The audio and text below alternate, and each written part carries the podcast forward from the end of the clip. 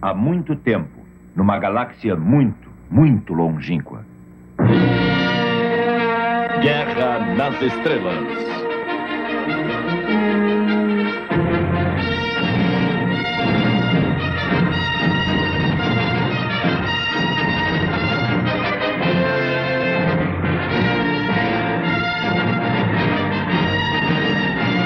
É um período de guerra civil. Espaçonaves rebeldes atacando de uma base escondida obtiveram sua primeira vitória contra o malvado Império Galáctico. Durante a batalha, espiões rebeldes conseguiram roubar os planos secretos para a arma final do Império. A Estrela Mortal, uma estação espacial blindada com poder suficiente para destruir um planeta inteiro.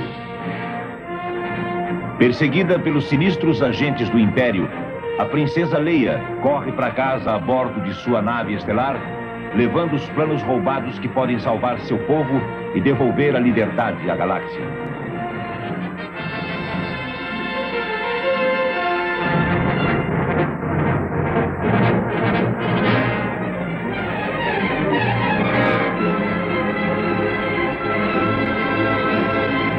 Uma distribuição Fox Filmes do Brasil.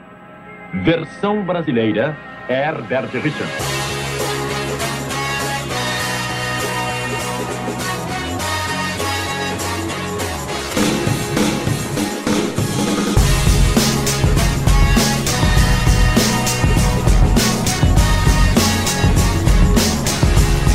Senhoras e senhores, a mais um podcast a falar sobre filmes e séries de TV. Nós somos os podcastinadores. Eu sou o Gustavo Guimarães e aqui comigo, tentando descobrir como é que faz pra baixar os nossos batimentos cardíacos pra conseguir gravar esse podcast, estão eu, Vécio Parente, Eu descobri um jeito de andar tranquilamente pelas ruas do Rio de Janeiro. É só ficar falando I want with the force and the force is with me. I want with the force and the force is with me. I want with the force and the force is with me. tá certo. Cara, acho que nem assim, maluco. Tibério Velasquez, Com essa nova onda aí de Death Trooper, que é o Esquadrão da Morte, o que, que seriam os Stormtroopers? O Esquadrão da Chuva? Ah, ai cara, que horrível. Eu fiquei pensando assim, o Esquadrão eles cantando em volta à fogueira e fazendo chover, sabe qual é? Stormtroopers. Eu pensei que eles estavam em volta da fogueira cantando Kumbaya. Você confundiu com o Xamã aí, mas tudo bem. e mais uma vez aqui com a gente, o crítico de cinema do canal Projeto Cinevisão no YouTube, Eduardo Miranda. Olá pessoal, lágrimas e lágrimas e lágrimas que escorrem neste coração saudoso dos anos 70 Olha só. que não aguentou ver aquilo tudo ali aparecendo na tela e me fazendo viajar no tempo. Entrei com 50 anos e saí com Quem 12. diria? Não sou mais um hater, agora eu sou amor. É só, eu tô de bem com a saga. Quem é você e o que você fez com o Eduardo? Devolve, Eduardo! É o Eduardinho Paz e Amor. É, exatamente. É, agora, agora a gente vai mudar. Agora a gente vai ficar Miranda, Mirandinha, vamos Não. todos Miranda. Não, eu tô frito. Hoje a gente vai falar do primeiro filme spin-off do universo conhecido de Star Wars. Quero dizer, primeiro porque a gente continua fingindo que Caravana da Coragem não existiu, né? É, com certeza. Batalha de Endor, Caravana da Coragem e quem sabe até o Holiday Special. Nada disso existiu. Era um clone. Esse não existe. Rogue One pegou todo mundo de surpresa porque mesmo os mais otimistas não estavam preparados psicologicamente pro que a gente viu no cinema. Vamos conversar sobre isso depois dos nossos agradecimentos, porque hoje não tem leitura de e-mails. Ah, Oh.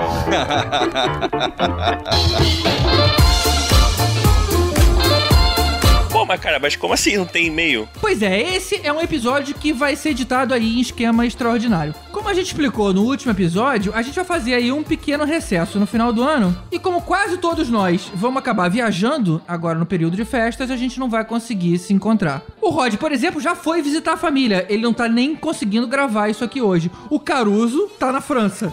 Ou seja, a gente tá com a equipe aqui mais reduzida. É, eu, o Caruso foi pra Paris e eu vou dar um pulo na Praça Paris depois. Olha só, essa hora, se você for lá, não sei eu se vai que ir ser lá muito falando legal. I want the force, the force, the force is with me. I want the force, and the force is with me. E isso segurando na grade, né?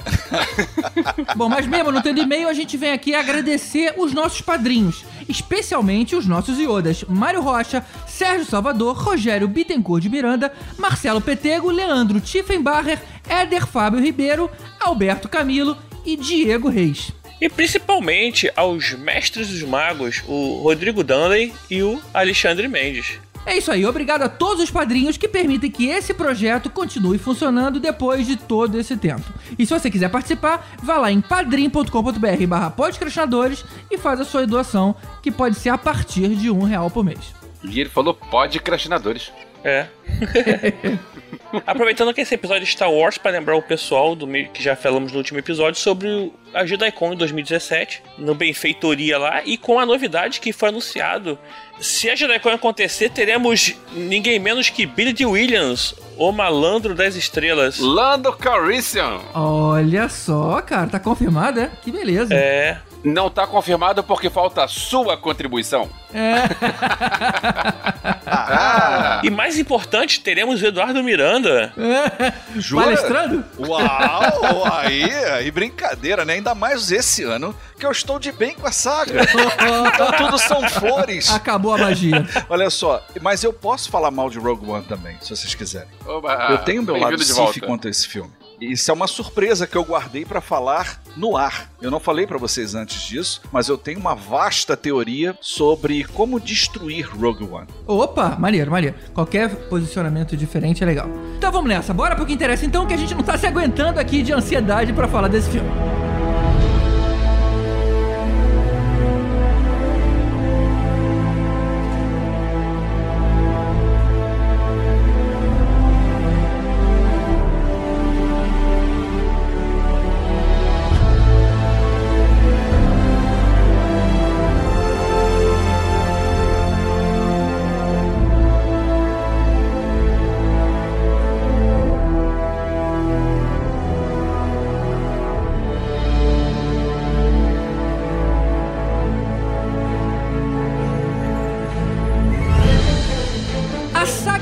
Wars sempre foi muito marcada pela jornada do herói da vez. E aí, recheando as aventuras, a gente tinha aí uma crise política, um drama familiar, um romance aqui e ali, mas a parte da guerra mesmo, que é o que dá o nome da saga, sempre foi uma coisa aí mais pontual.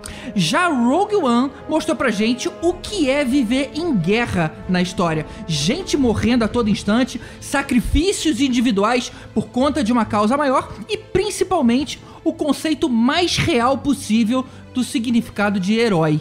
Como é que foi pra vocês essa surpresa que a gente teve agora com esse novo filme? Com esse salto de qualidade de agora e que a gente espera que vá nortear as próximas produções aí da Disney nesse universo? Eu, pra mim, não foi um, um- algo tão diferente assim, porque o episódio 7, pra mim, foi algo tão positivo, tão bom, tão, é, tão feito pro fã, é, foi tão animador, que eu pensei, cara, a Disney sabe onde tá mexendo. Você tá de sacanagem, Então- Alves?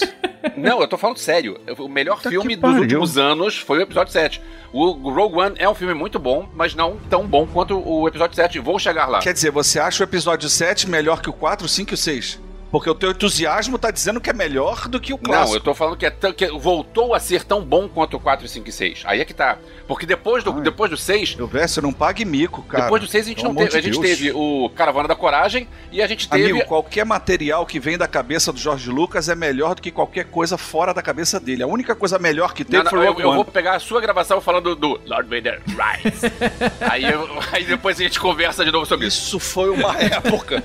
Eu estou regenerado. Né, Tem um podcast sobre isso que é Pois o é, que o Miranda fala nosso isso. episódio sobre a trilogia prequel. Tá, eu vou ter tempo de explicar isso tudo. Voltando à minha teoria, como eu, eu fiquei tão empolgado com o episódio 7 e com essa pegada nova que tava de eh, Guerra nas Estrelas voltar a ser um troço com cara suja, voltar a ser um troço com cara de menos, menos digital e mais efeitos práticos. Não que, não que o efeito seja prático, mas o efeito com cara de prático, não efeito limpinho como foi a trilogia Voldemort.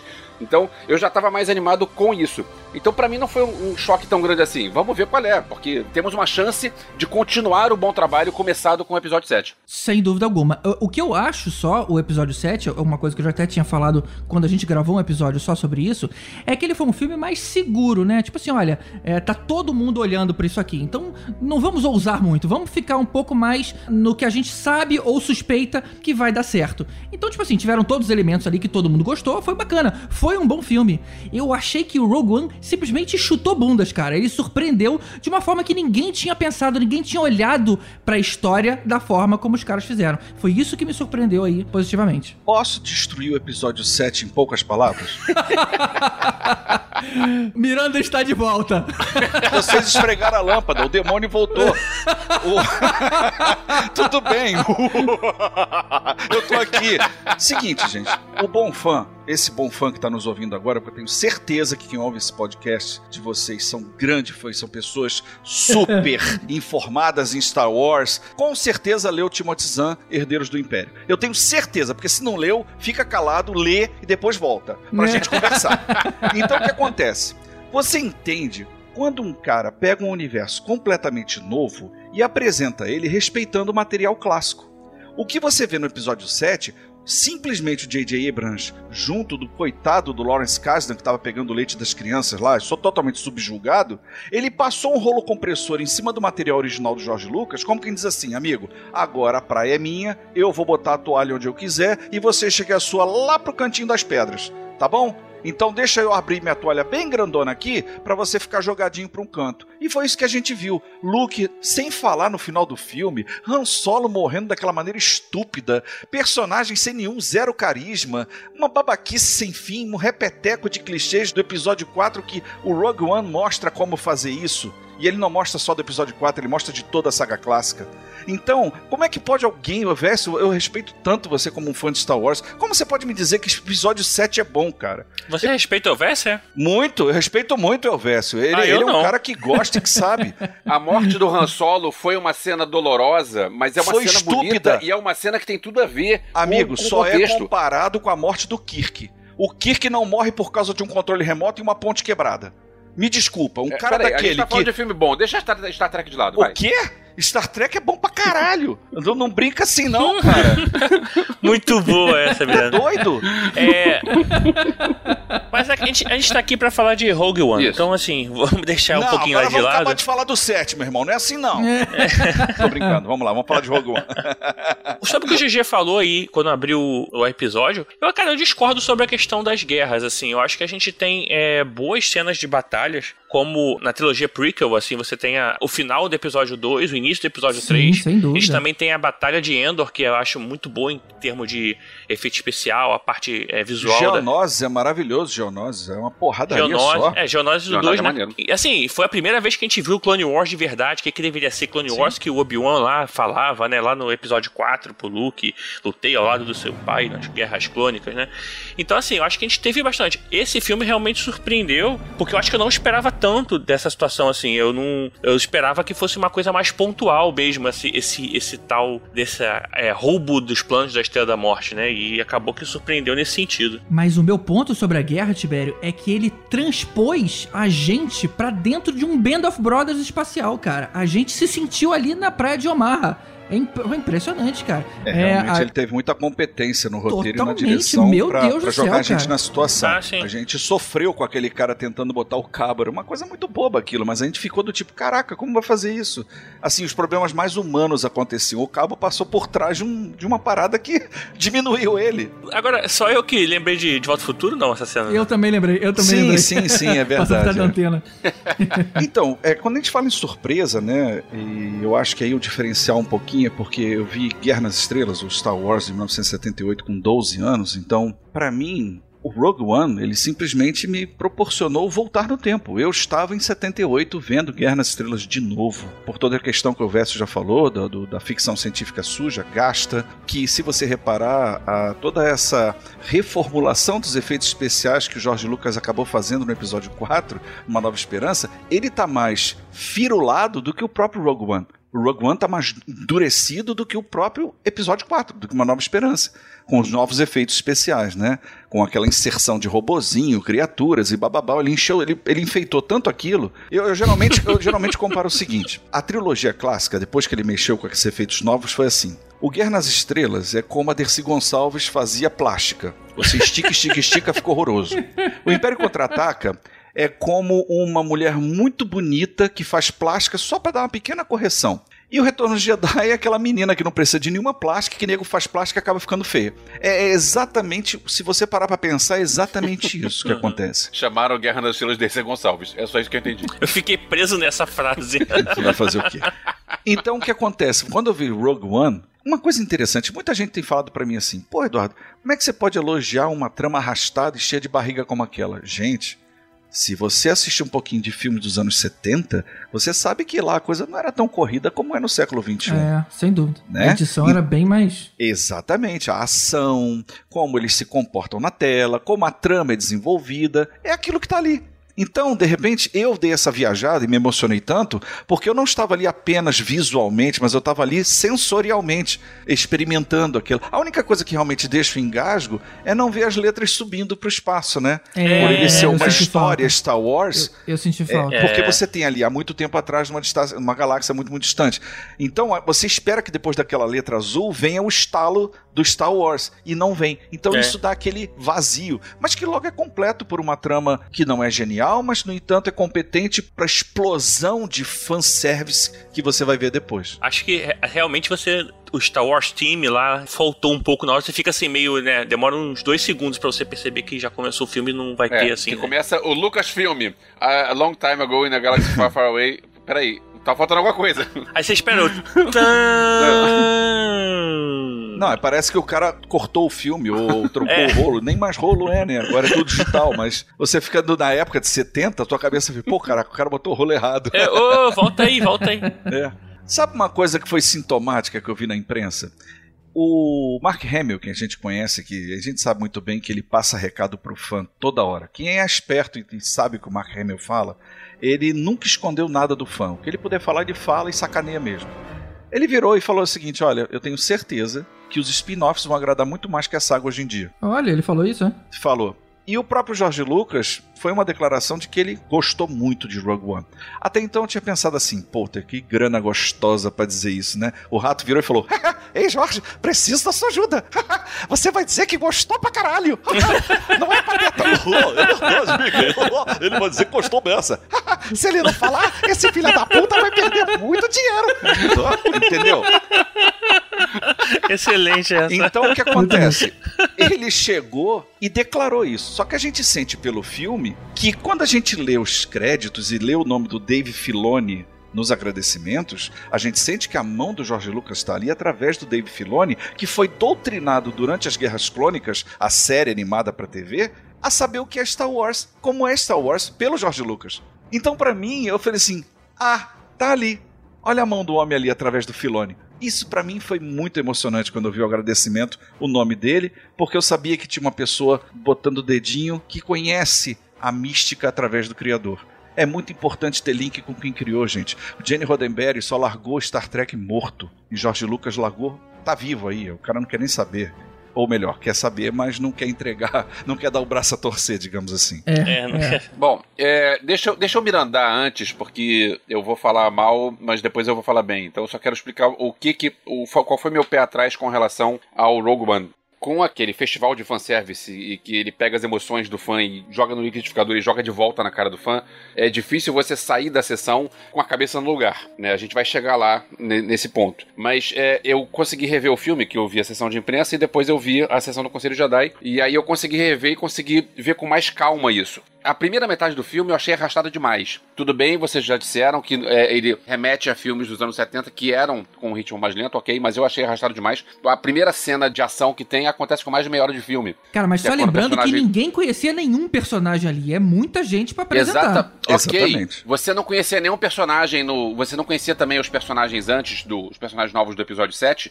E ele começa com o Kylo Ren parando um tiro no ar. Pra você chegar. Ah, caramba, esse filme. Ah!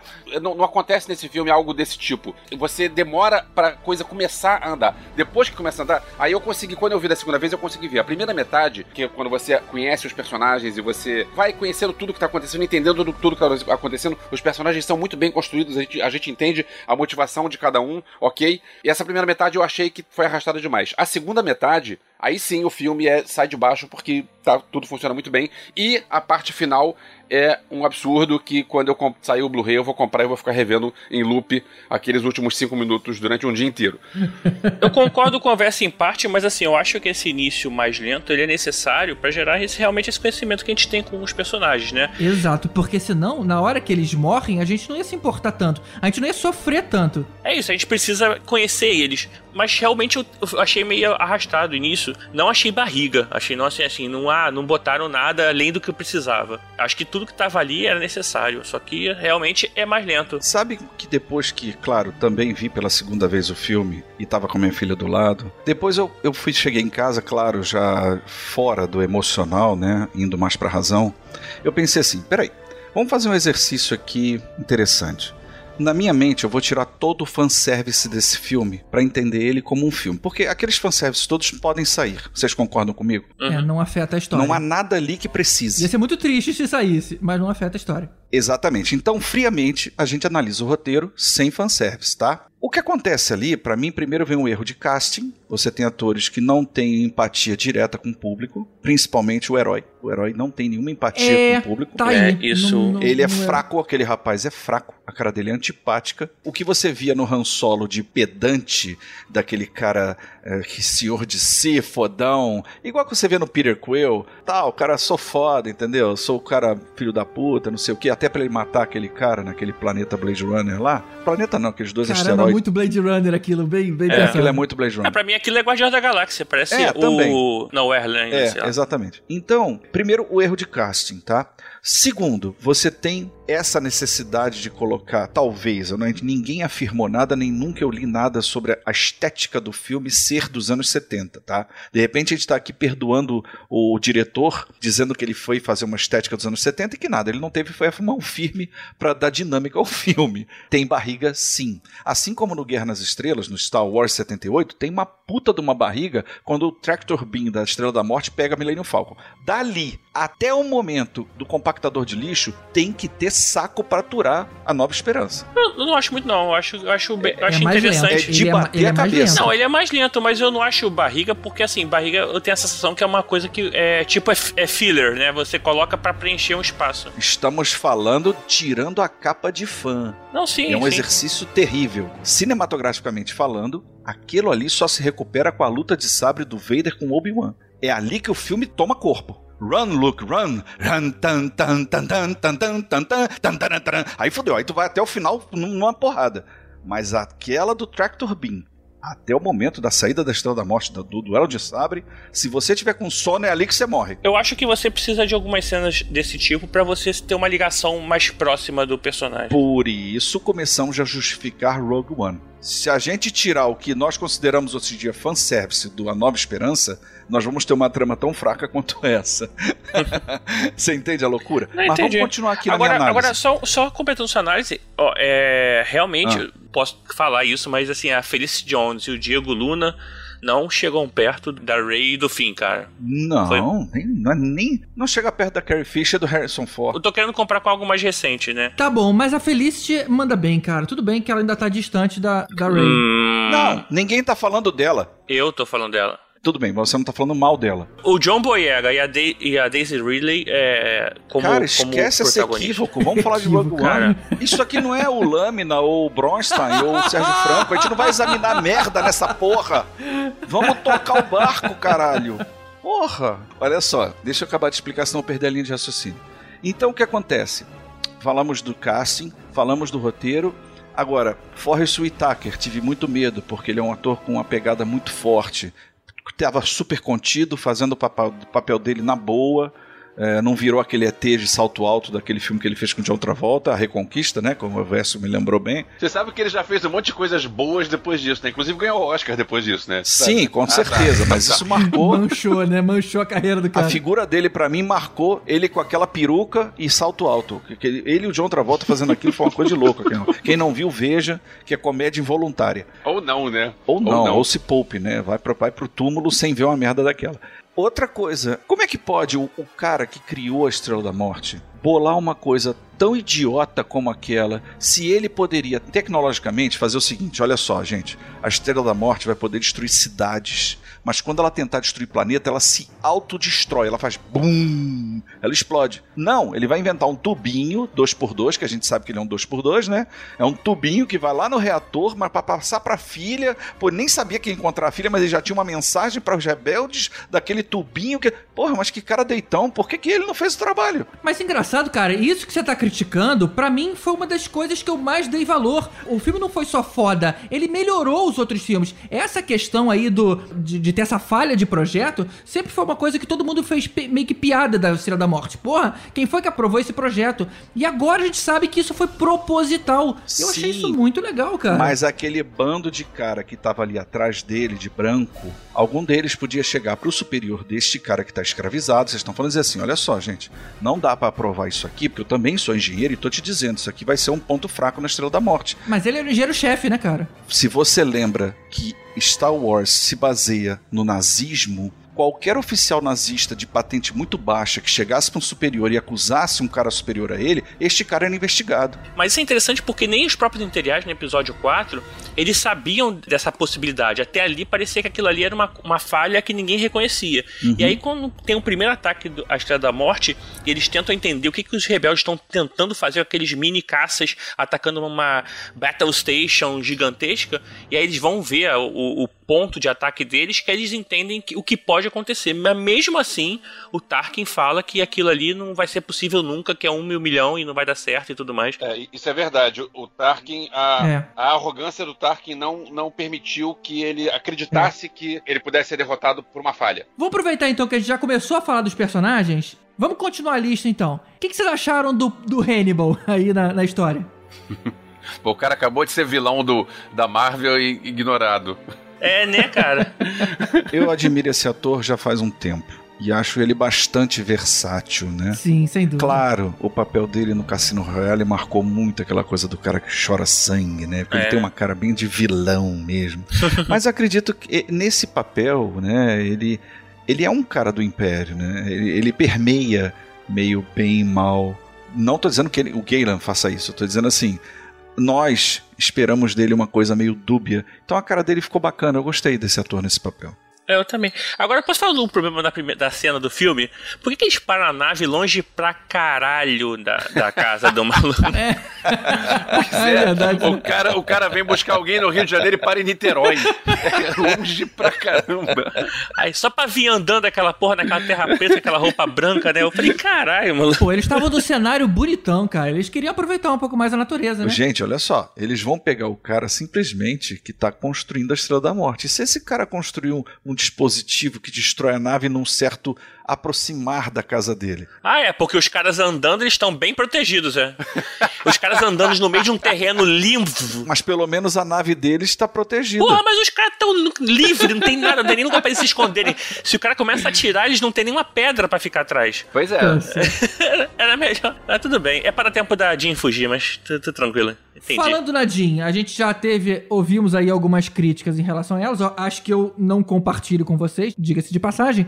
Mas não, não eu achei... crítica quanto a ela, não. Eu acho muito legal o papel é, dela, a Felicity Jones. Ela... Não, eu falei que o cara, o cara é zero carisma. Ela tá fazendo dela. Tá fazendo dela. Eu acho que a química deles, comparando com o que a gente viu no episódio 7, eu só acho que o, o, os, os, atores em si, eles têm mais carisma, mais química. Pois é, que o Miranda não me ouça. O problema da, do, da Felicity Jones é ser comparada com a Ray, porque a Daisy Ridley, Ridley foi muito melhor. Mas ela não tá mal, não, ela tá bem. É, exatamente. Tá é, só tô questionando questão do casal, o carisma entre os casais e a relação assim que você, você se pega mais com os casais anteriores, né? Mas seguindo também o que a gente viu no episódio 7, não teve uma química como casal ali. Na verdade, não teve uma intenção de juntar ele como casal. Embora teve uma hora até que eu achei que fosse pintar aí uma outra olhada, mas não teve isso. Aí eu achei tranquilo, cara.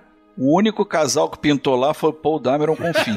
é verdade. Esse pintou. Esse todo mundo sabe. Olha, acertos em cima dessa menina. Não teve nenhuma cena apelativa que nem teve lá com a aquela forçação de barra da Amidala começar a lutar com roupa rasgada, ou seja, não teve nada que tentou explorar o corpo da menina. Cara, mas seja... tem uma questão assim, tem uma cena que ela bota lá o plano da morte na calça, que ela prende, que mostra ali um ângulo que talvez eles pudessem evitar. mas tudo bem, né? É, agora, de personagem que eu achei maneiro foi o, o Kay. O robô, O robô. pra mim, cara, É, foi é incrível. muito bom. Foi a gente incrível. pensa que é, um- é uma, uma saga que tem robôs icônicos. Inclusive, Miranda, tá pra ouvir rapidinho. O BB-8 é muito legal, mas é, Não, mas cara- do BB-8 você pode falar à vontade, eu adoro o o BB-8. que pra mim é um C3PO melhorado. Os robôs, até hoje em Guerra nas Estrelas, em Star Wars, seja onde for, nunca decepcionaram em robôs. Não sei se vocês já repararam isso. O proxy do The Force Unleashed é sensacional. É, né, cara? A maneira como ele se porta, a maneira como ele, ele, ele, ele é mor, amorfo, né? Ele, ele se transforma com qualquer pessoa. É, O BB-8 é sensacional. A- o espírito do BB-8 não, não doma o do R2. Não há conflito entre os dois. Todos os androides tinham suas personalidades muito bem definidas. Uhum. Na minha opinião, no caso, esse aqui agora é hoje o meu eh, droid favorito da saga. Aquele comportamento de velho rabugento, cara. Puta, tava muito bom. E é ele, mu- ele me lembrou, ele lembrou aquele do, do Guia do Mochileiro das Galáxias de vez em É, quando, é né? verdade. O cara- É um robô mal-humorado que, ah, então tá bom, fica aí que eu vou E embora. é muito melhor do que a personalidade de mordomo inglês que o C3PO passa. E o BB-8, que vocês estão inclusive eh, elogiando, ele é só bonitinho. Ele é mais fofinho que fodão. Não, não, não, não, ô, GG, não vamos colocar melhor. Tá, cada um no seu É, quadrado. verdade, verdade. Cada um no seu quadrado. Ele tem aquela coisa lá de, de, de mordomo, ele tem essa questão do tipo assim: eu era um robô é, imperial, consegui perder essa característica, mas no entanto ainda me acho foda. Mas a pergunta é a seguinte: qual deles você confiaria a sua vida? Qual de todos os robôs? R2, R2, R2, isso aí ah, não tem tá dúvida. brincando. Esse aí é muito badass, R2? cara. O cara tira com arma e tudo. R2 é foda. R2 é traíra, acaba hein? Com, com, com O R2 aqueles... é traíra. Não, mas ele nunca é, mas largou ele, ninguém. tava- ele levou o Luke lá pra Dagobah e não falou que aquele era o Yoda. Ele não sabia, tinha a memória apagada. Ele enrolou o Luke, ele já sabia. Tem um salto tão grande que você não sabe se o coitadinho foi apagado. Lhe tiraram os foguetes das perninhas. não, cara. ele não foi apagado, quem foi apagado foi o outro. Sim, mas pode ter Apague tido um pequeno probleminha protocol. lá naquele chipzinho. Eu achei ele meio um C3PO B10. Assim, eu achei que tinha um pouco do C3PO daquela sinceridade meio robô, que não tem o sarcasmo, não tem o. Não, ele era sarcástico, sim, cara. Ele Não era é, sarcástico, cara. Ele falava. Ele era. Ele, ele falava é, real o tempo Não, todo. ele era sarcástico. Ele dizia: Eu não morro. É, exatamente. Eu fico bem no espaço. Então, mas eu não acho que era sarcasmo. mas Eu acho que ele falava porque ele é o que vinha na cabeça dele. Ele achava que aquilo. Foda-se. Peraí, você vai dar arma pra ela? É, muito bom. Agora, se a gente tá pulando um pouco pra frente, pra mim foi a morte mais sentida. Cara, foi. De, de, to- de todas as mortes lá, a que eu fiquei mais triste foi a do, do K2. A gente tem aí, cara, uma dupla que é o Donnie Yen e o En Jan, ou alguma coisa parecida com isso, que fazem os dois lados do yin yang da força, né? Enquanto você tem o credo, o, o que crê, né? Você tem o incrédulo, né? O que não que, é- que acredita na força, né? Olha. É o, o Yen faz o Shirut, que seria um que seria como se fosse um xamã da força, né? Que até tem uma referência aí a ao Shamans of the Wheels.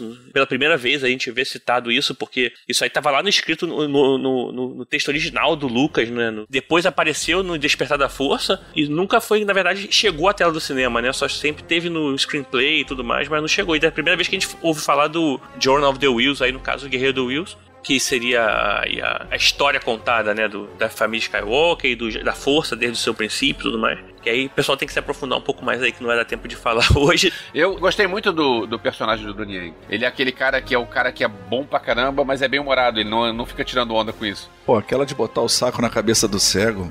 que aquilo ali é sensacional. Seriously, I'm blind. Que foi muito bom mesmo, né? Eu só achei que ele tinha um comportamento de Jedi sem ser Jedi, né? É, ele era um Jedi wannabe, né? Não, é que na mas- verdade no universo de Star Wars existem os chamados Force Sensitives, né? É- são sensíveis à força, como é a Mascanada. Ela, ele- na verdade, ele é um monge da força e é um força sensitivo. Então, ele, assim, ele consegue sentir a força, mas ele não chega a ser um Jedi. Mas ele é um estudioso da força, é um crédulo, né? É, e- eu achei esses dois personagens bem interessantes. Muito, né? Eu gostei Mas muito. talvez eu os usasse em outro contexto. Porque quando você reúne esse time, esse time de outcasts, né? eles são outcasts, igual Uhum. Guardiões da Galáxia, vai. O robô é o Groot. Vamos lá. Me pareceu assim meio RPG aquilo, não sei, me cheirou um pouco RPG, sabe? Precisava ter todos os time- tipos ali, né? É, precisava ter todo, cada um com a sua habilidade especial. É, a gente precisa de um elfo aqui. É. É, sabe? Cada um tem uma habilidade especial. O cara é o piloto, a outra é aventureiro, o cara é o, é o cara que atira, que não pode desconfiar muito, tipo o bardo, né? O, sei lá.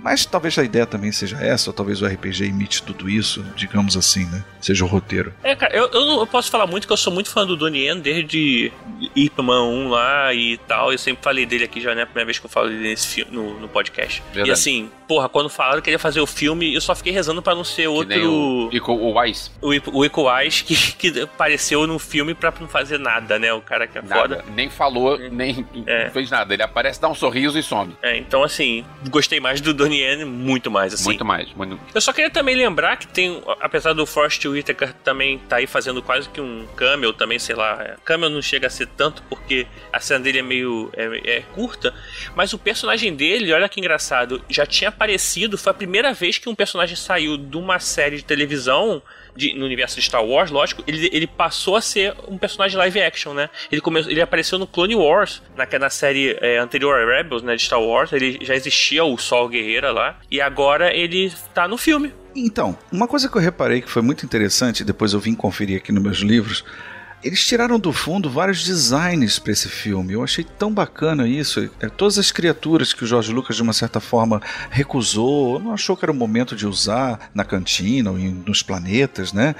É, eles usaram nesse filme. Naquele tal planeta que parece lá do Blade Runner, aquele corredor, aquela rua, tem uma vastidão de, de- de seres que foram concebidos para aparecer oficialmente, mas que até então não tinham sido aprovados. É mesmo, é? É, só né? você abrir o livro de arte do Star Wars, a arte do Império Contra-Ataca, a arte do Retorno de Jedi, você vai começar a dizer assim: ih, olha aquele ali, ih, olha aquele lá. Ó, por exemplo, o cara que fez todas as roupas militares para Star Wars, ele se chama John Molo. O John Molo, ele, ele emplacou alguma coisa, mas não emplacou muito. Cara, quando chega lá naquela cidade, naquele planeta praia lá, os, como é que é o nome? San, San, Sans Serif, né? Sanserifa. Sans- Sans Serifa é, é letra. Sans Serif é o da praia. Você vê troopers com uma cor meio areia naquele uniforme. Ah, sim, sim. Aquele, aquele uniforme, ele é exatamente o concept art do John Molo. É É mesmo. como se fosse uma homenagem. Sabe, isso é muito bacana de ver. Porque é aonde bebe o fã mais atento. Você quer ver outro lugar que o fã pode beber à vontade? Quando você vê o líder do Rug 5. Ele tá lá. O mesmo cara que no episódio 4, no, no Uma Nova Esperança, vai gritar caindo na Estrela da Morte. Uau! Ele tá lá. O líder do, do Red Team, que você fala. Então, esse cara, o, o líder do Red Team, pro fã que vai poder se aprofundar e beber mais dessas, desses presentinhos que eles colocam durante o filme, o fanservice, você vai ver ele lá, o líder. Que no outro filme você vai ver ele no Almost There. Tri, tri, tri, Ele tá lá. É maneiro, né? É, é assim, o cara que fez, ele, ele pegou uma colcha de patchwork e começou a costurar ela ponto a ponto, ponto a ponto. E fazer a gente chorar, né? Com tanto fanservice bacana. E, e você sabe que o que eu mais achei legal, assim, que. Todo mundo, lógico que esse é o todo mundo percebeu, mas é os caras que enfrentam o Obi-Wan e o Luke na cantina, eles esbarrando e falando a mesma coisa, cara. Aquilo foi muito legal. Ah, Isso. O isso. Dr. Evazan e o Pondobaba aparecendo, mas o que eu ri cara, foi daquilo... muito bom, né, cara? Porque o que acontece? Eu lembrei do Robot Chicken. Eu também lembrei, porque ele, ele fala e o cara traduz tudo errado, né? O Pondobaba, ele tá indo pra casa, cara. Do tipo assim, eu não posso beber. E o Dr. Evazan já bêbado diz, não, vamos lá tomar um negócio. O Caruso já contou essa, esse episódio do Robotiquem aqui. Aí ele perde o emprego, né? Aí fica deprimido, é foda. Então, quando eu vi eles dois ali num outro planeta, tipo assim, como se realmente os dois, o Dr. Evazan, né, o Dr. Evazan, só fica levando ele pra merda, o Pondobaba pra merda. E o cara falando, não, vambora. Deixa isso pra lá. É muito engraçado.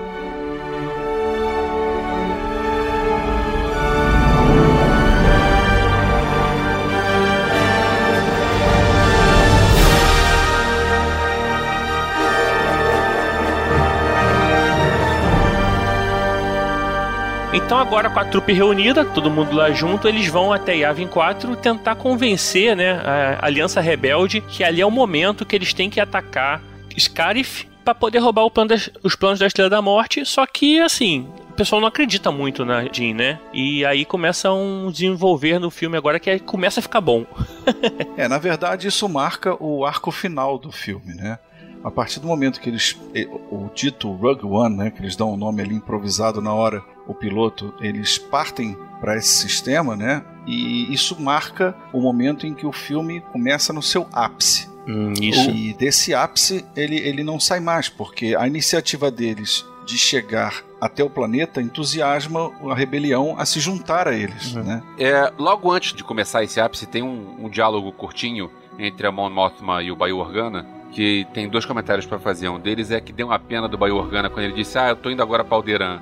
Cara, vai não. Vai não que vai dar ruim. Coitado, cara. Fica aí, vai. Ali já não dava mais pra nada. Pois é, e a outra coisa é quando a Mon Mothma tava falando sobre um Jedi amigo, que eu tive a impressão de que tava se referindo a um Jedi mulher, porque tava falando alguma coisa de her. Eu ouvi errado? Não, eu lembro, eu lembro eles falando assim, a, a no Dalai só. Não her nem him, não. é A no Dalai só. É, também não ouvi nada disso, não. Eu- ficou claro pra mim que era o Obi-Wan desde o início, quando falou o Jedi amigo. É, né? Acho que. E outra, também ele cita a Leia, né? Quando ela diz assim, mas você vai confiar isso? Aí ele fala, ó, a pessoa que eu vou confiar, eu, daria, eu confiaria minha vida. Que é a Leia, né? E aí sim ele falou ela. Aí sim É. ele falou ela. Ah, então é isso. É o her. O her é a Leia. E engraçado a gente ver a, a né, que a gente só vê no Retorno de Jedi, junto com o General é, Jean Dodona lá, né, que, é do, que a gente vê na Reunião Hope, e o Bail Organa que a gente só vê no, na Vingança do Sith, né, eu acho que ali tá todo mundo junto novamente. Se bem que na Vingança do Sith a, a também tá, né. Sim, também. Então, assim, é bem legal ver, assim, meio que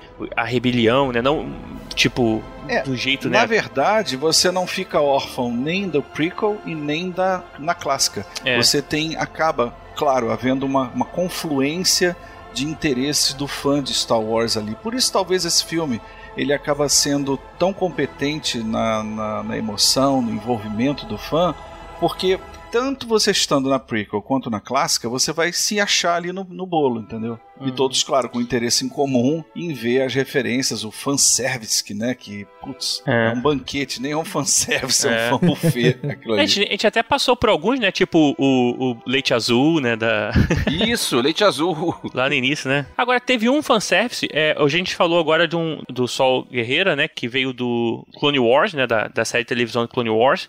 E passou a ser um personagem real. E nessa hora que a gente tá de Avin, se você prestar atenção na hora que eles estão ali lá de fora, meio que conversando na, pra decidir e ir, não sei o que, você ouve um tal de Calling General Syndulla. E na verdade, General Sin- Syndulla é o nome da, da Hera Syndulla, né? Que é a piloto principal do Star Wars Rebels. Sim, sim.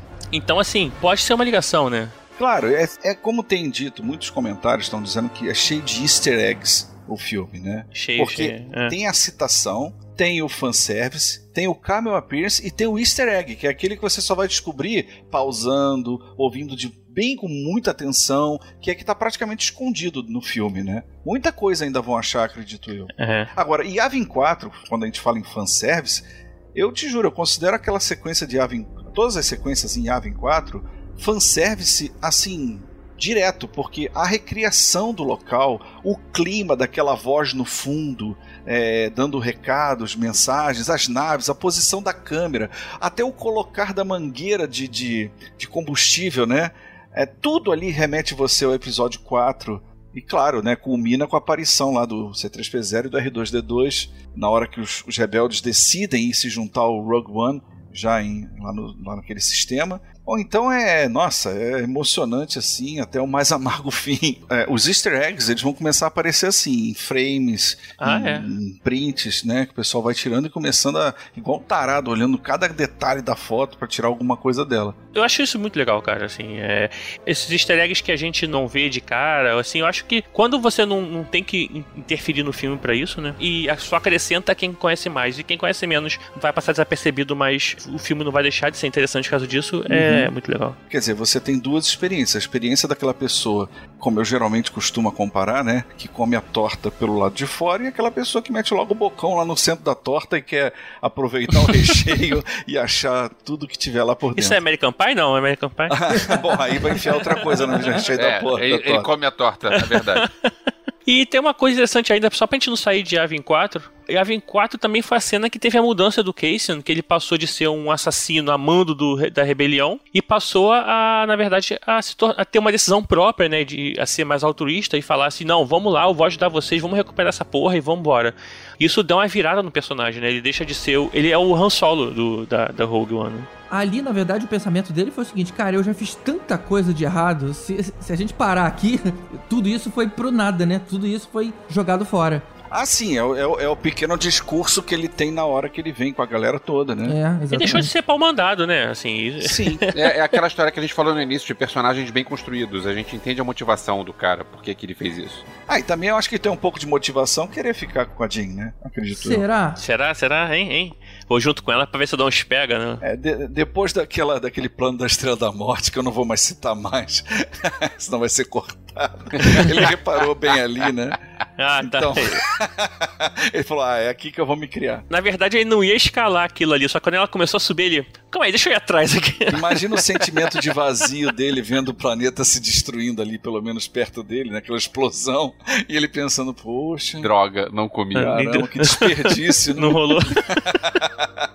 Cara, aproveitando aí que você falou de explosão, eu vou te falar que uma coisa que eu achei estranho foi a explosão em câmera lenta. Pelo menos a primeira, né? A segunda até foi um pouco mais rápida. Mas a primeira, que a Estrela da Morte manda o raio e de repente as, as paradas começam a subir numa velocidadezinha meio devagar. Eu assim, porra, cara, é uma explosão. Sobe isso direito, Não, não, não, né? peraí, GG, peraí, GG. Ali é uma explosão em larga escala, veio da Estrela da Morte. Não, Ali não é cara, uma tem uma- explosão como uma bomba atômica ou Não, uma não, outra. não. A primeira aparece o cara tentando ligar a máquina e aí a, a- onda de explosão chegando devagar neles. Aquela cena foi muito câmera lenta pra ser uma explosão, Eu cara. entendi o seguinte, olha, eu entendi o seguinte. Aquela explosão lenta é porque o raio, ao contrário de uma bomba atômica que explode a metros acima do chão, ele fincou lá no fundo da Terra e estava trazendo material do fundo da Terra, porque você vê que ele É. tá tipo uma, uma, uma erupção, né? Isso que eu ia falar, era, era um vulcão em erupção. né? Então é diferente da explosão de uma bomba atômica. Se fosse uma bomba atômica, a, a- a devastação é rápida, é porque ela vem de cima. Ali não, ali ela tá, ele tá implodindo aquela, aquela área toda, que é exatamente a função da Estrela da Morte. Ela vai e cria um, um raio direto no núcleo do planeta e escabuf, explode tudo. Exatamente, Foi o que exatamente. eu entendi, né? É porque ali vamos supor que você tem um nível 10 de força, então ele vai até o núcleo do planeta e explode o planeta todo. É. Ali ele usou no nível 2, então ele afundou, sei lá, alguns quilômetros da superfície, se é um metros, não, Não, sei. com certeza aquele raio entrou bem lá no fundo e começou a trazer a explosão lá do fundo, né? É como se fosse um terremoto ou uma erupção, né, que vem assim... É uma erupção, é. é. E, e, tipo assim, não é pequeno, é enorme. É. Porque quando você vê a vista de cima ali da Estrela da Morte, você vê a área que aquele negócio vai tomando. Você vê, é, você vê a tela em Porque cima. na verdade você vê a onda de choque, né? Você vê a onda de choque, você vê a explosão, o local da explosão e a onda de choque, que é que na verdade mata a- os dois na praia, né? A onda de choque. É. é, a onda de choque, quando você vê a visão do planeta, você vê ela numa velocidade de onda de choque mesmo. O que era incompatível com ali na hora, Sim. A, a parada tava, sei lá, em 100 metros dele, sei lá, parecia. Ou, ou tipo assim, onda de choque ou nuvem piroclástica, né? Porque é aquela nuvem, quando o vulcão entra em erupção, que ela vem numa velocidade que ela sai ca- carbonizando tudo. Pô, mas não fale, isso, não fale isso não, que não pode falar palavrão, cara. Palavrão é feio. né? a Dona Bela, cadê a Dona Bela? Dona Bela, o que que é uma nuvem piroclástica? Ah, seu tarado! É, E tem uma coisa que eu achei legal, assim, que eu fiquei preocupadíssimo na hora que eu tava vendo o filme, quando eles falaram que ia usar a Estrela da Morte. Eu falei, não, a primeira vez que eles usaram a Estrela da Morte em full power foi em Alderan, não pode. E aí eles fazem questão de usar a Estrela da Morte em. Como é que eles chamam de nível 1, né? Nível baixo. É, isso foi uma coisa que quando eu entrei no cinema, lá na cabine, eu comentei com algumas pessoas, não sei se eu comentei com o Elvésio. Comentou comigo na véspera. Isso, na véspera, olha só, eu não posso ver a Estrela da Morte destruir nada, porque a primeira foi Aldrin. Exatamente, eu fiquei preocupado com Não, isso. é claro. Aí eu lembrei Não muito bem rola. que eles falam, are gonna see the full power of the Bat Station, né? Tipo, aí beleza, full power. É o Tarkin, o Tarkin, o Tarkin foi o maior bullying com, a- com ela. É. Ah, que alvo melhor seria do que Alderan para testar todo o poder dessa estação espacial? É. É. Verdade. Ah, você é muito ingênuo. Sacanagem. E o quem tava lá? O Bay Organa que foi lá. Saiu de, saiu de Aven pra lá, né, cara? Coitado. Tadinho. Coitado, a última vez que a gente viu ele. Tadinho. O próprio roubo dos planos da Estrela da Morte, eu achei bem construído. É, eu achei bacana é. aquela coisa de ter um Uhum. vault, né? Um, tipo um cofre, onde você tinha que ir, claro, com aquele, com aquele mecanismo roda para pegar aquele ali e tem que descobrir o nome, né? Ali- Aliás, até sobra ali um sabre negro, deixando a gente com tipo na cabeça, caramba, então quer dizer que a tecnologia de um sabre negro também estava lá escondida, sabe? Tem um monte de, de- de segredos escondidos naqueles cartuchos. Ela ter deduzido por causa do nome, que era o apelido do pai. achei- Exatamente isso, foi muito legal. Foi muito bacana. Agora, alguém mais se incomodou com Stardust ficar estrelinha? Ah, cara, você queria o quê? Poeira das estrelas? Não, Stardust, cara. Mantém Stardust. Estrelinha é foda, cara. podia manter Stardust, podia manter Não, Stardust. cara, porque isso, isso é uma coisa de pai pra filho, tem que ser uma coisa fofinha, cara. Você não pode falar hoje. Exatamente. E o filme vai ter criança também assistindo. Então, estrelinha. Exatamente, tem que ser uma coisa diferente. Stardust, quando você vê planos de, de, de alguma coisa espacial, parece que tá temático mesmo. Tem que ser alguma coisa fofinha pra conseguir se destacar da- daquele linguajar estelar. Sim, com certeza. Sei lá, mas me- eu fiquei meio, eu fiquei meio incomodado. É, vai que uma criança tem um apelido de estrelinha com o pai e a mãe, já cria um vínculo, entendeu? É, se- mas se eu for pensar por aí, por que, que todos os nomes são, são esquisitos? Não, eu até É. entendi, mas sei lá. Fala aí, fala aí sem ler o nome do Donnie Yen. Não dá. Não, não, dessa vez, aquele cara que é amigo do Jorge Lucas, que sabe todas as palavras em português e quer sacanear o Brasil, Ah, sei qual é. O cara que fez o, o Saifo Dias e o Tapau e. o Abdala e o Capitão o Panaca. Bibi Fortuna, Panaca, esse cara não tava trabalhando. Eu acho que ele foi demitido dele. o Lucas é que gosta. Mas voltando a essa, a essa cena lá do cofre, vocês não, não ficaram com medo de naquela cena é, que eles estão escondidos, o nego tá atirando e o cara tá quase caindo, pendurado? De, sei lá, o, o cara tomar um tiro na mão e perder a mão também, cara. Aí o nego fazer uma, uma referência muito escrota nesse momento. É, né? Olha, eu, eu- pelo incrível que pareça, a princípio aquilo ali parece solução fácil, né? Porque eu pensei assim, pô, peraí, por mais que Stormtrooper não tenha mira, ou o Krennic tá ali, ele, pô, o cara tá tá Não, assim, e eram Death Troopers, é, a Death. Troopers, não é Stormtrooper. Não, é tão bem construída aquela cena que você vê que rapidamente eles vão pra trás daquele monte de planos que os caras não podem atirar em cima daquilo ali. Ali não pode, mas jogar uma Entendeu? bomba com a Estrela da Morte ali pra explodir o planeta. É, ainda, ainda não tinha recebido a ordem. É. Ali era o tudo ou nada. Acabaram com um monte de projeto, né, maluco? Caraca, um monte de coisa que devia estar ali e nunca ninguém vai saber o que que era, né? Sim, com certeza. Pô, eu fiquei pensando que na hora que os caras estavam lá em cima pra dar ordem, podia ter um maluco assim, peraí que o backup tá acabando, peraí, segura mais um pouquinho. Aí tiver a barra de status, né? 98, 99, foi. E engraçado, Aí tela falam- azul. Eles Tem que falam do iniciar a Estrela da tempo- Morte. Eles falam do tempo longo de backup, de, de, de download dos planos, né? Foi rapidinho. É, na verdade, é, não é que fala tempo longo, fala que é pesado pra transmitir de outra forma pela nave. Então teria que usar a É, antena. mas a que- banda larga lá tava muito boa, né? Porra, também o tamanho da antena. É, a É. parada. Eles podiam levar pra nave e transmitir pela nave, porque exatamente o que eles não quiseram era isso. Tinha que transmitir, usar a antena pra conseguir. Bom, mas então o que, que acontece depois? Os planos vão lá pra cima e de repente começa a vir aquela onda de destruição, cara. E eu começo a sofrer porque é a hora que eu percebo que o casal de protagonistas vai morrer, cara. E nessa hora eu já tava tão sofrido dos outros terem morrido que eu comecei a entrar num conflito interno, tipo assim, cara, para de morrer, gente. Eu quero ver uma continuação disso. É, na, na verdade, como. Pra mim, tá? Pro Eduardo. Não, não vocês, assim, ou no geral. Mas quando eu comecei a ver essa onda, né, essa onda de mortes, pra mim foi ficando lógico, do tipo assim, pô, tá vendo? Olha que respeito legal. O cara não vai deixar rastro pra saga. É, é. É, eu- Depois eu percebi que seria a melhor solução. Eu mesmo. botei aqui Dark Troopers, eu coloquei aqui é, essa galera toda nova, mas ó, gente, eu vou sujar e vou limpar rapidinho, tá? Tá tá sendo pobre, mas sendo tudo limpinho. Eu achei muito digno aquilo ali. Na verdade, eu até gostei disso, porque assim, minha preocupação era fazer sobreviver alguém e os Death Troopers todos morreram. Sim. Assim, se você pensar que eles foram. Dois do esquadrão ficaram com eles, morreram, e os outros morreram pela mão do, do Chirute e do Base lá na praia. Aham. Né, que a morte deles também foi aquela que ele vai falando mantra e vai Sim. andando até a, a chave, né? Aquela cena foi muito maneira, muito, bacana, foda. muito. E depois o, o Base morrendo e olhando pra ele no chão, porra, cara, foi foda. A Doniane pra mim é foda. É o primeiro bonequinho da coleção que eu vou ter, com certeza. e, porra, a morte do K2 também foi absurda, assim. Foi, pra mim foi a mais triste de todas, a morte assim. do K2 pra mim foi, foi a, mais triste de to- de todas. Foi que eu mais É, senti. né? O jeito como ele morre, porque aquele negócio ele tá lá e ele não sai do lugar e tá vindo gente, atira nele, ele atira sem olhar de volta e ele continua firme e forte no lugar e ele continua aí levando tiro e continua firme e forte no lugar até que ele não aguenta mais e cai. Foi, foi. Cara, aquilo foi tipo Platum, sabe? Aquele. O William Dafoe no Platum. É verdade. Levando né? tiro e continua, levantava e continuava, andava mais dois passos e levava tiro e caía de novo. E, cara, foi forte. Tem uma coisa interessante, esse filme, ele tem algumas referências ao screenplay original do A New Hope. Sim, com certeza. Em matéria de arte, em matéria de cenários, em matéria de conceitos de locações, em matéria de roupas e tudo ali é tá super respeitoso à origem de Star Wars, né? A base de criação pro que nós chegamos a ver na trilogia clássica como produto final. Outra coisa que me remeteu também à trilogia clássica, que não é, não é por esse lado do exemplo do, do Miranda, mas também me, me lembrou,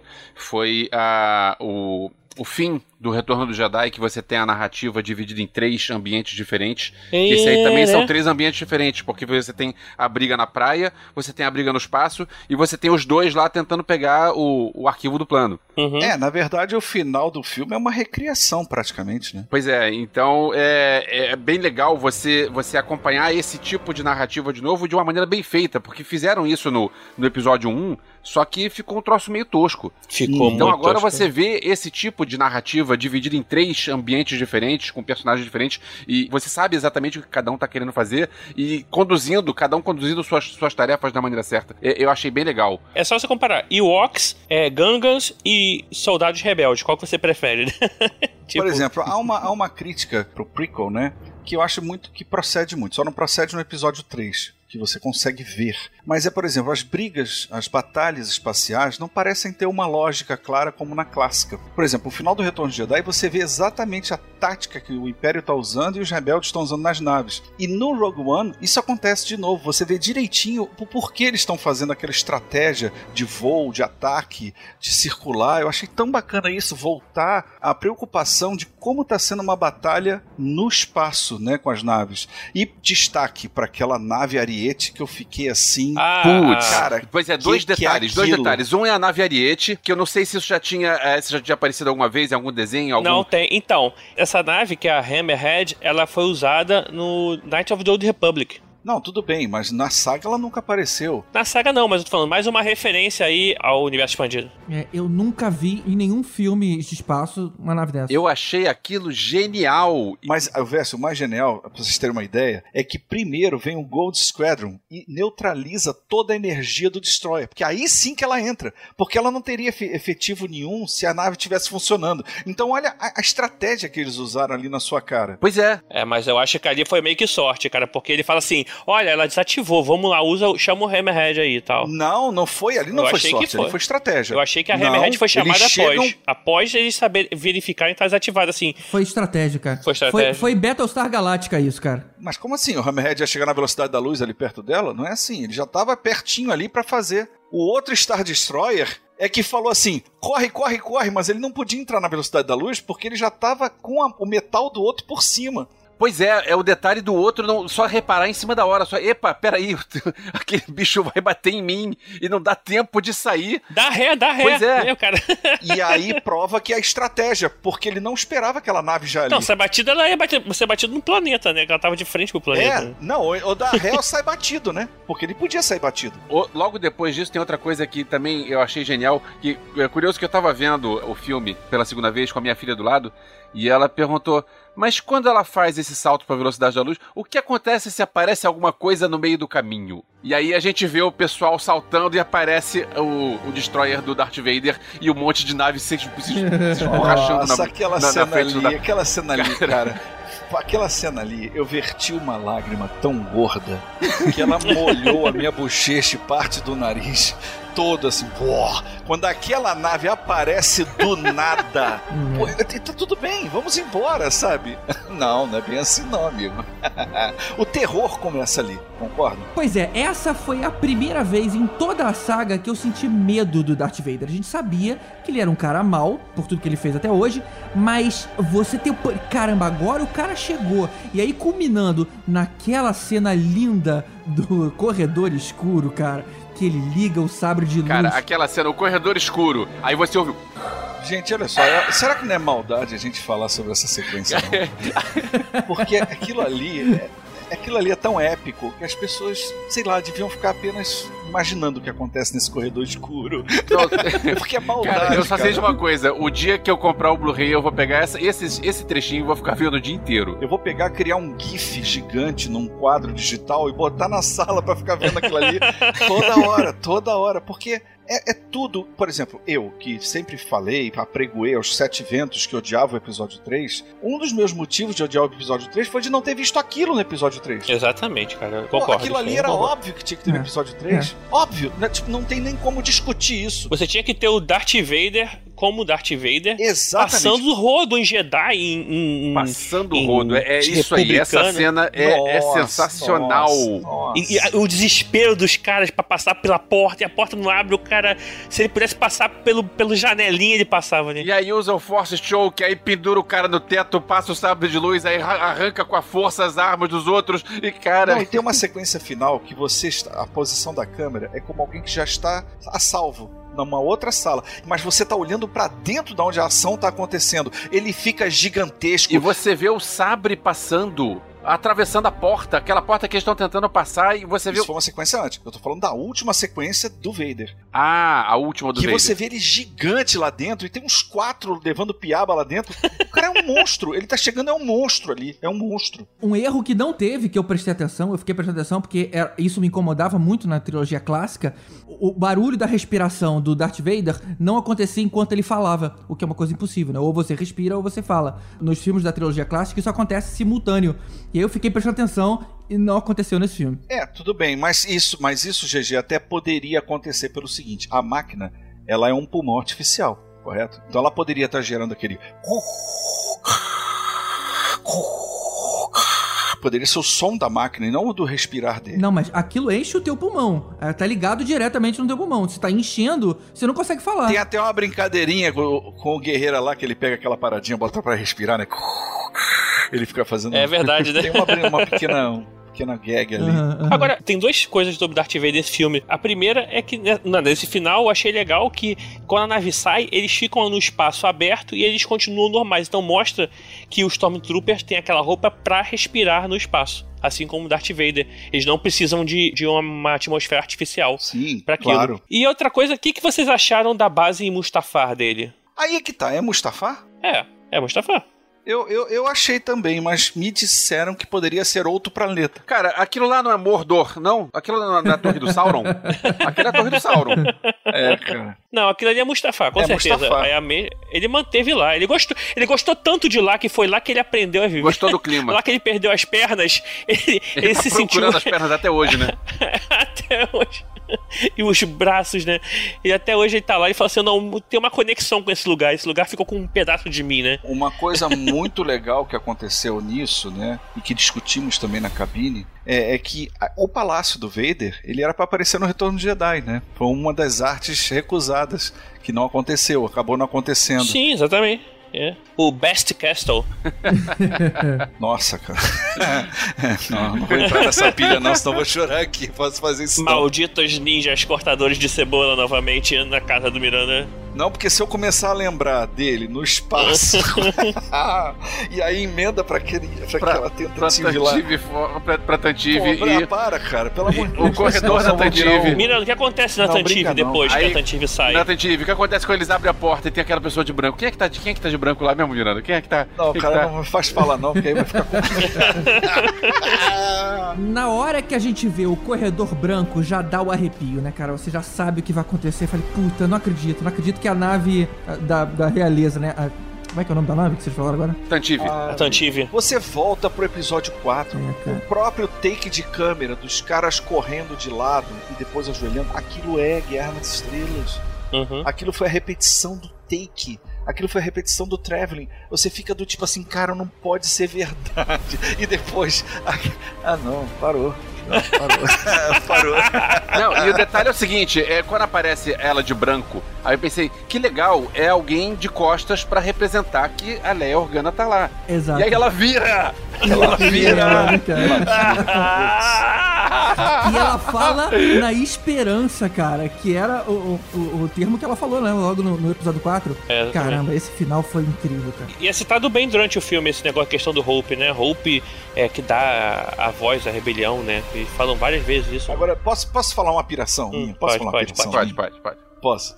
Eu tava assim pensando, né? Caraca, claro, quando tiver disponível, né? Eu vou querer colar um filme no outro. Isso é óbvio, né? Como todo bom fã vai querer fazer colar um no outro. Mas o que, que eu vou usar de passagem de tempo entre uma coisa e outra?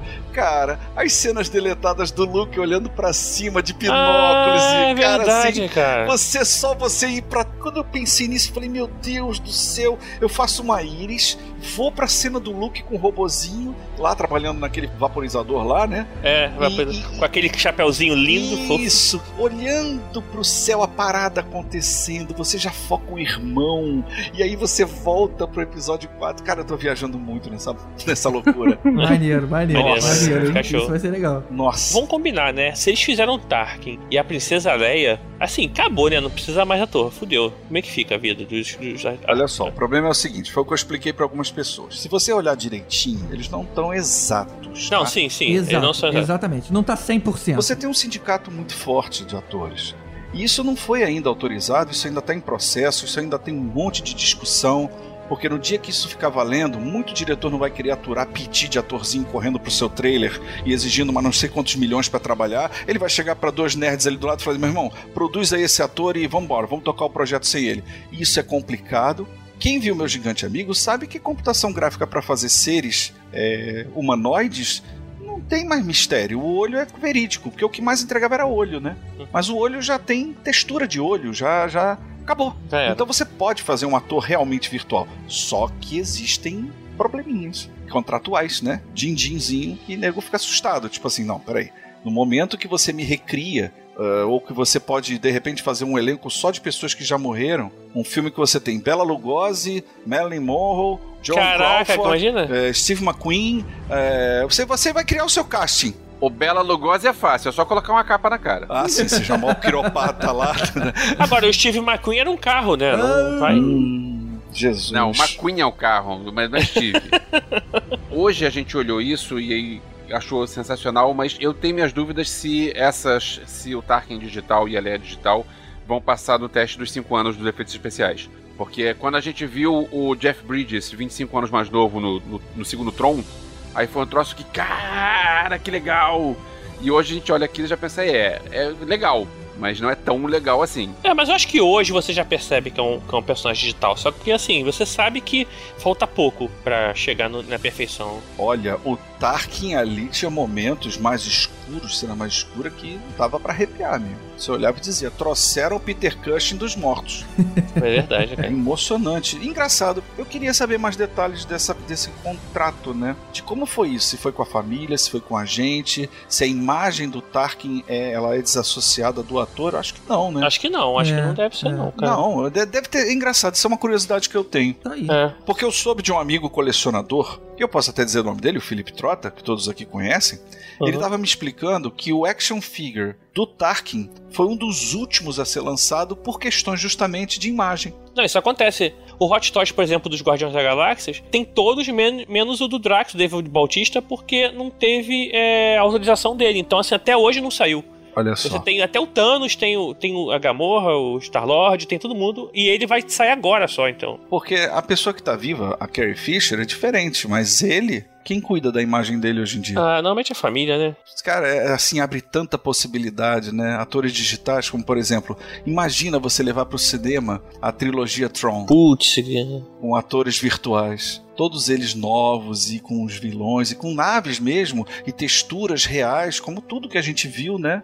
Uhum. E você ter ali o Herdeiros do Império, o Despertar, o Despertar da Força Negra e o Último Comando, uma trilogia no cinema com atores virtuais. Cara, isso é um sonho que eu tenho, né? É verdade. E deixa eu perguntar uma coisa pra vocês. Essa foi uma história Star Wars, eu nem gosto muito desse termo, porque na verdade isso pra mim não é uma história Star Wars, isso pra mim é Star Wars. Uma história Foi- Star Wars tira da, tira da gente as letrinhas que sobem. É. Sacanagem. Pois é, pois E é. bota o nome no meio do filme, né? E tem o. Pra mim, uma história Star Wars seria esse cara, tá em outro lugar, não tem nada a ver, sabe? N- não se liga. Mas isso se liga tanto com o episódio 4. História Star Wars barra Legends. Me remete ao universo expandido. Pois é, mas eu achei que essa tava tão intrínseco com a saga. Ali é saga. Exato, que não deveria ter sido história Star Wars. Deveria ser. Isso pra mim é Star Wars. Exatamente, concordo plenamente, G. Concordo plenamente. E tinha que ser episódio 3.9. É alguma coisa dessa, cara. É. Ou então substitui três, sei lá. É, é verdade, é verdade. Ou então substitui o prequel. Esquece, esquece prequel, agora é só, só o Rogue One. Esquece a trilogia Voldemort. É isso aí, é isso aí. Mas a minha pergunta pra vocês é o seguinte: vocês conseguem ver algum momento no restante dos entre os outros filmes que dá pra se colocar uma história alternativa? Que tem algum marco suficiente pra isso? Sim, sim. GG, você sabe que existe um livro entre o Império Contra-Ataque e o Retorno do Jedi, né? Cara, eu sei, eu nunca li. Mas como, é, de como é que é o nome do livro? Como é, que- é o Shadows of the Empire. É aquele que tem o mala do Caesar? Isso, esse aí. Que Ah, conta, não. conta como é que o Luke fez o sabre dele, porque ele tá com um sabre novo e Não, tal. cara, mas, mas não com o Luke, pra fazer como se fosse Rogue One. Uma outra galera en- entrando em algum momento no meio de, de momentos icônicos, né? Da saga clássica. Sempre tem. Olha só, é, é, por exemplo, um, um momento icônico que no meu headcanon, que a gente nem chegou a falar de headcanon, né? Mas acho que não é o caso aqui. Pra quem não conhece, headcanon é aquilo que você tem na sua cabeça como canônico, ou que vale. Então, pra mim, no meu headcanon, eu gostei do Rogue, Rogue One, até porque ele não mexe com um que eu gosto muito, que é o The Force Unleashed, a criação da Aliança Rebelde. Porque pra mim, na minha cabeça, a criação da Aliança Rebelde foi daquela maneira que aparece no The Force Unleashed 1, com o Galen, aí sim, o Starkiller, né? É, que o Vader adota, mata o pai dele, adota e treina ele da pior maneira possível É. pra ele ser Ia, ia fazer o que o Imperador fez, né? Tipo, é, vamos matar o, o Imperador e vamos nós dois assumir a galáxia, já que meu filho não quis. né? Isso, exatamente. E quem tá nessa vibe, assim como eu, sabe que Rogue One não afeta The Force Unleashed. Eu não sei, eu não conheço The Force Unleashed porque afinal vale o que está na tela. Da tch. Uhum. Isso. Uma pena que não tem imagem o podcast, né? Mas eu tô consertando meu óculos com o dedo do meio, tá, Elvésio? Não sei se todo mundo ficou até o final do filme, mas tem uma cena pós-crédito, né? Tem, tem uma cena pós-crédito com três filmes. É o Guerra nas Estrelas, o Império Contra-Ataque e o Retorno do Jedi. Seis horas pós-crédito, né? Seis horas. Pós-crédito de seis episódios.